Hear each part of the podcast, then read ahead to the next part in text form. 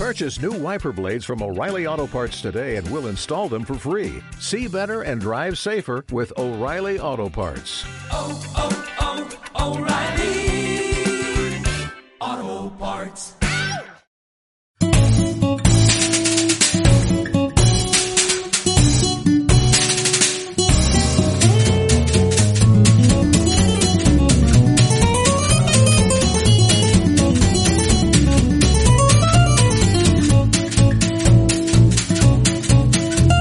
Bueno, en Fanfan hoy os presentamos a Alejandro Entrambasaguas, eh, periodista de OK Diario, recién llegado de Bolivia, de toda una aventura periodística de la que nos va a dar eh, muchos detalles, algunos incluso que no ha publicado eh, en su medio. Eh, Alejandro, ¿qué tal? ¿Cómo estás? Muy bien, encantado de estar contigo, Alfredo. Igualmente, ¿ha sido tu primera aventura en el exterior, tu primer trabajo como enviado especial fuera de España?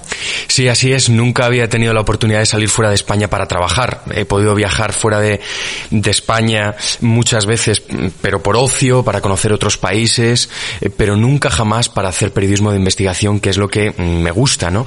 Ha sido una aventura increíble. Yo le estoy muy agradecido a mi periódico porque hayan confiado en mí para, mm, en fin, irme a trabajar tan lejos y tratar de conseguir exclusivas.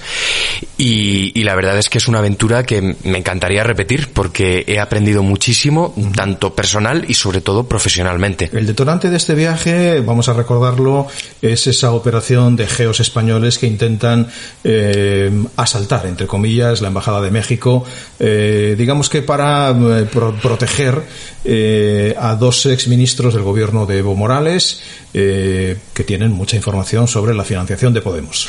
Así es, todo arranca mm, el 27 de diciembre del año 2019 cuando mm, un grupo de agentes españoles, uh -huh. misteriosamente y sin nadie dar absolutamente ninguna explicación, tratan de asaltar la residencia diplomática de México, que es donde mm, se esconden en calidad de prófugos de la justicia boliviana decenas de mm, altos cargos, también exministros, del gobierno de Evo Morales.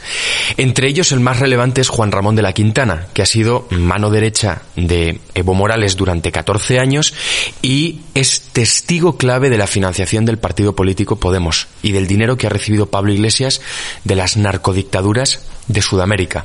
Yo desconozco exactamente qué pruebas son las que él tiene, no sé si tiene documentos, si tiene cintas, en fin, pero mmm, hay clara que él es testigo clave del el dinero con el que ellos se han financiado durante años.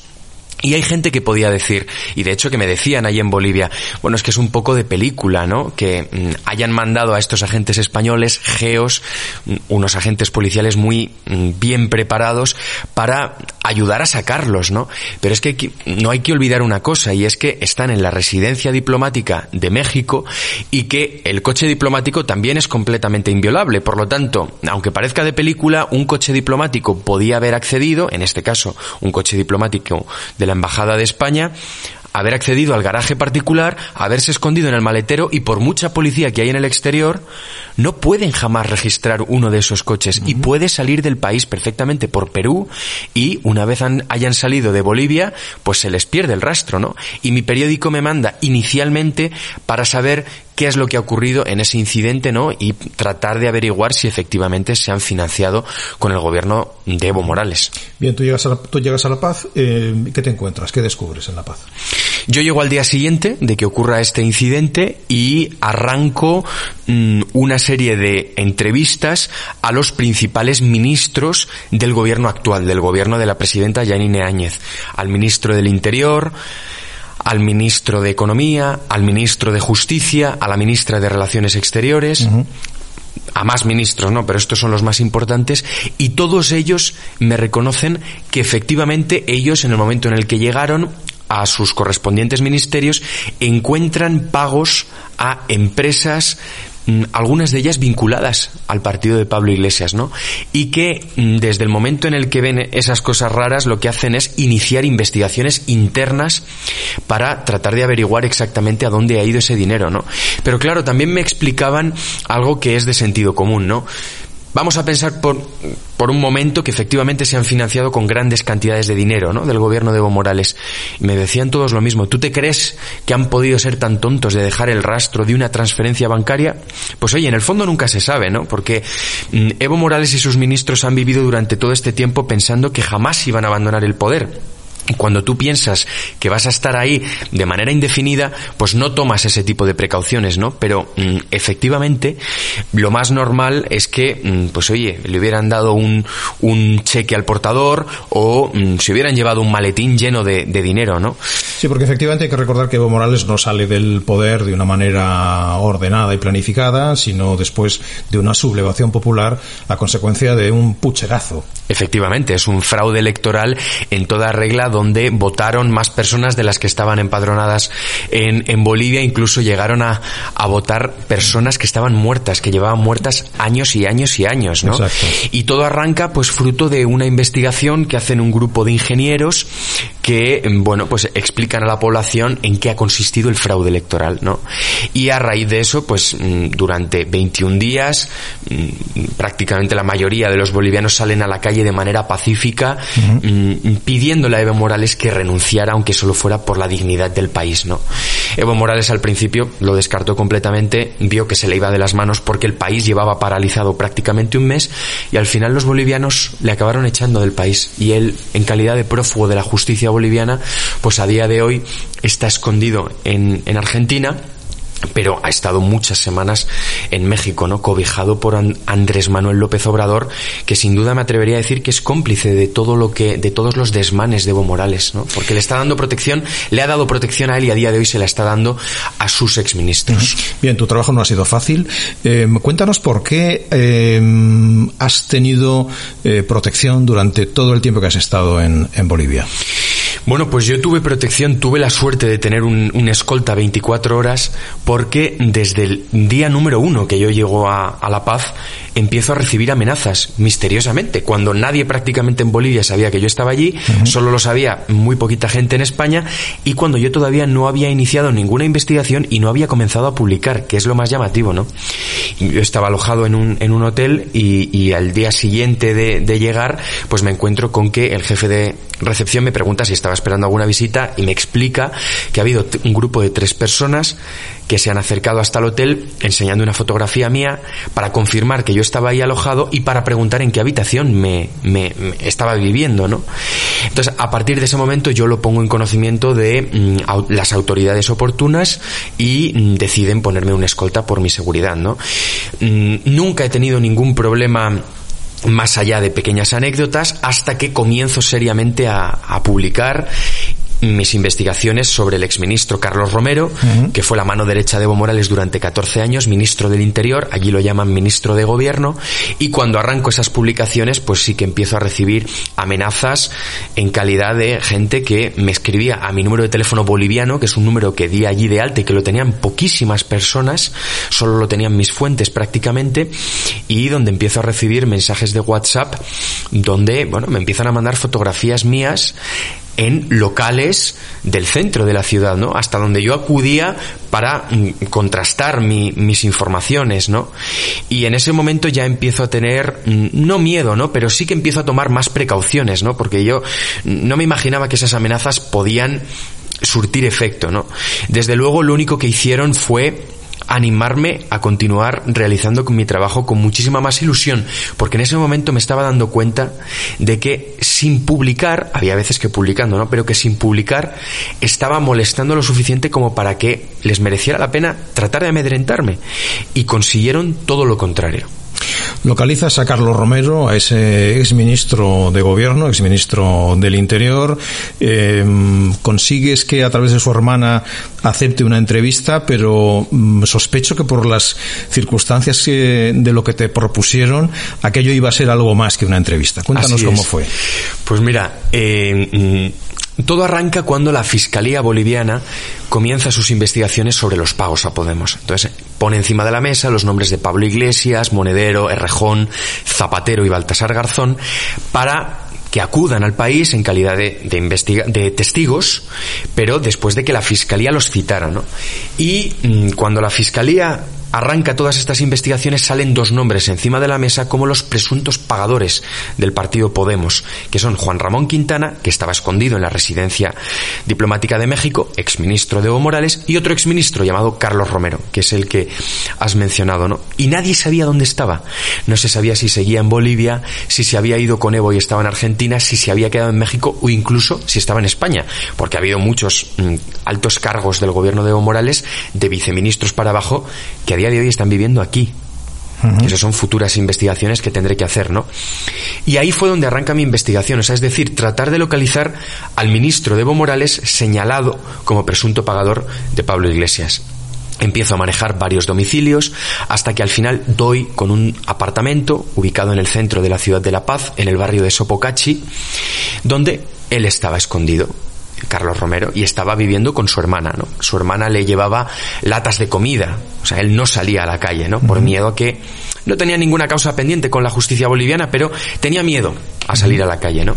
Y después de estar 14 días prácticamente haciendo guardia durante las 24 horas, pues consigo dar con él, porque él comete un error, sale a la calle y es cuando le abordo, ¿no? Empiezo a hacerle varias preguntas, al día siguiente publicamos en OK Diario, pues que habíamos localizado al ministro de Evo investigado por los pagos a Podemos, y él cuando se da cuenta que le estoy grabando, pues se mete rápidamente en su portal, regresa a su vivienda y eh, a los 10 minutos baja su hermana. ¿no? Me pregunta quién soy, le explico que soy periodista de investigación, que soy español, que trabajo en OK Diario y le facilito mi acreditación oficial como periodista. Y le digo que yo lo que quiero es entrevistar a su hermano ella me pide encarecidamente que, mm, se, que borráramos ese, ese vídeo, yo me niego, ella me explica que su hermano estaba muy asustado, que se había escondido en la lavandería del garaje y que le había llamado desde la lavandería, ¿no? Y trato de convencerla para, mm, pues eso, para que me consiga una entrevista con su hermano. Ella me propone llamarla a las 10 de la noche a un número de teléfono que me facilita, se queda con mi acreditación de periodista para enseñársela a su hermano y a las 10 de la noche la llamo. Y bueno, pues me propone que sí, que su hermano me concede una entrevista, pero que tiene que ser a las 3 de la madrugada, que ella me mandará un coche a la dirección donde yo estoy viviendo, por lo tanto ella quería saber dónde yo estaba alojado y que me iba a llevar a un sitio que no me podía decir, por seguridad hacia su hermano, que tenía que ir solo, no podía ir acompañado de mi escolta, que tenía que ir sin móviles, sin ninguna grabadora, sin ningún ordenador y que lo único que me permitía era llevar una libreta con un bolígrafo. Pues mira, ¿qué, te voy a decir? La verdad es que me entraron ganas de decirla que sí, porque mm, ahora lo miro desde otra perspectiva, ¿no? Y verdaderamente había un riesgo importante, pero en aquel momento estuve casi a punto de decirla que sí. Pero, mm, bueno, hablé con mi escolta y demás y me dijeron que, que, bueno, que era una locura aceptar esa propuesta, ¿no? Porque verdaderamente se trataba de gente peligrosa. La dije que no, me dijo que se iba a quedar con mi acreditación de prensa si no aceptaba esa invitación y al día siguiente publicamos la primicia de dónde estaba eh, escondido el exministro de Evo Morales, Carlos Romero. A las cuatro horas de la publicación, la policía lo detiene. Lo detiene para mm, interrogarlo por los pagos a Podemos. Por los pagos a Podemos y por otros casos de corrupción, ¿no? O sea, a este señor, a Carlos Romero, se le juntaron una maraña de investigaciones judiciales que, en fin, lleva ya mm, mes y medio en la cárcel de San Pedro, que es una cárcel, mm, en fin, bastante delicada, que está ubicada en el centro de la ciudad de La Paz, y cada dos por tres, pues bueno, tiene, tiene audiencias, y, y en fin, él no sabe nada, no conoce a nadie, en fin, tendrán que ser los tribunales de justicia los que mm, diriman si este señor es inocente, es culpable, pero aquí hay una realidad y es que este señor a día de hoy está en la cárcel y es un presunto delincuente.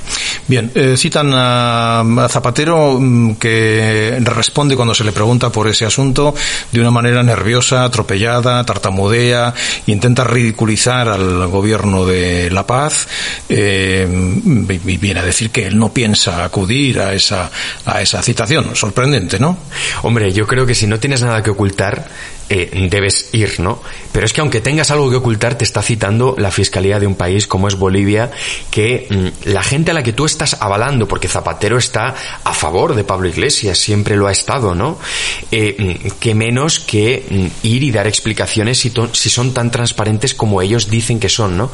Pero así es, se le vio muy nervioso, exageradamente nervioso, tartamudeando, y a mí hubo algo que me llamó la atención, y dijo que no pensaba acudir a un país donde eran eh, ultraderechistas, cuando yo que he estado allí dos meses viviendo, relacionándome prácticamente con todo el gobierno, te aseguro que no son ni de lejos ultraderechistas, y eh, que bueno, que, que, qué sentido tenía darle credibilidad a un gobierno que hacía dos o tres días le habían rezado a la Virgen.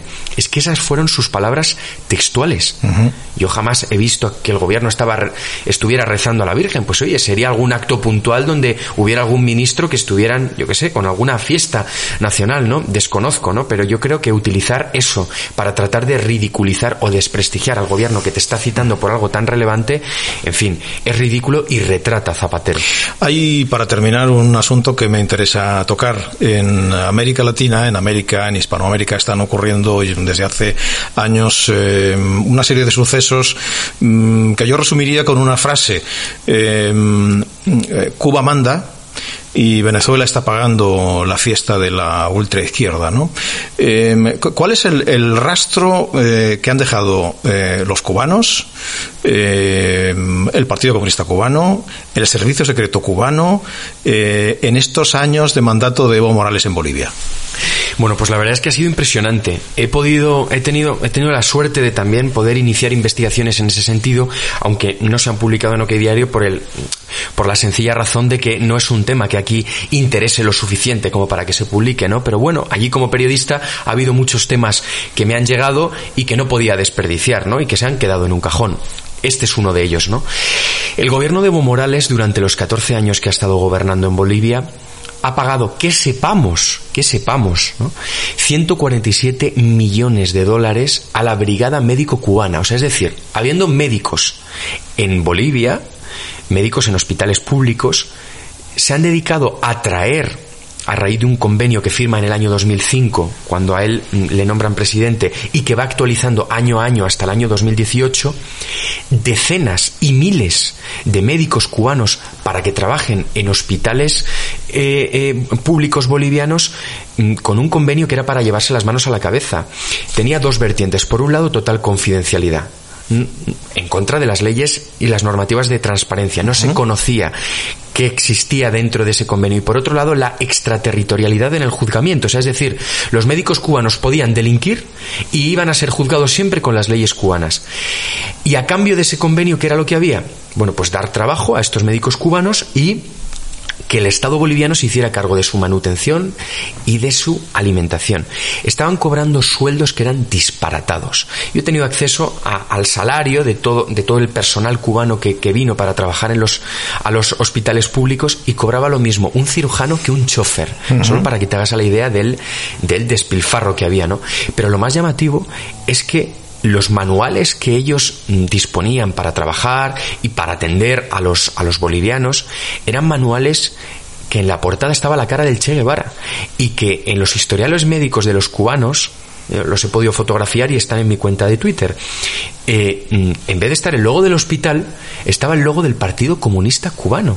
En fin, eh, solo por... Mm, es un analgésico muy potente, siempre es. Algo muy llamativo, pero es que, espérate, el caso es que se les compraron muchísimos vehículos, todos eran vehículos todoterreno de lujo que superaban los 100.000 dólares, listas y listas de vehículos. Claro, hay que preguntarse, ¿pero estos señores son médicos o qué son? ¿Por qué no se compró ninguna ambulancia?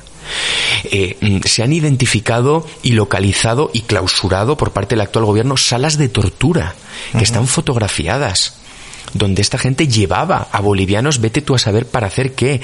Se les han encontrado títulos falsos de doctores, títulos universitarios falsos, que los estaban quemando para deshacerse de ellos. También los tenemos fotografiados. En fin, una serie de barbaridades que yo creo que de oficio el gobierno actual, las administraciones públicas correspondientes deberían investigar, porque si no todo esto va a quedar impune.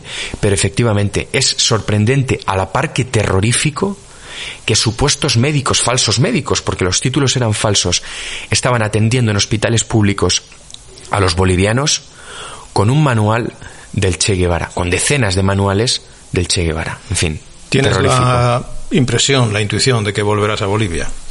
Pues me gustaría, no me hubiera importado quedarme allí a vivir una temporada y seguir investigando porque yo allí estaba en mi, en mi salsa, ¿no? Por decirlo de alguna manera.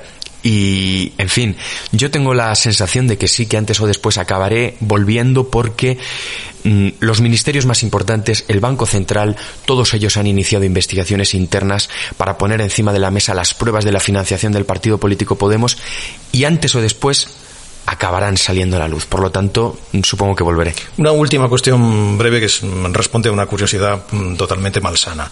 Eh, supongo que con todos esos acontecimientos, con el detonante del intento de asalto de, de los geoespañoles a la Embajada de México, aquello estaría lleno de corresponsales y de enviados especiales de medios españoles.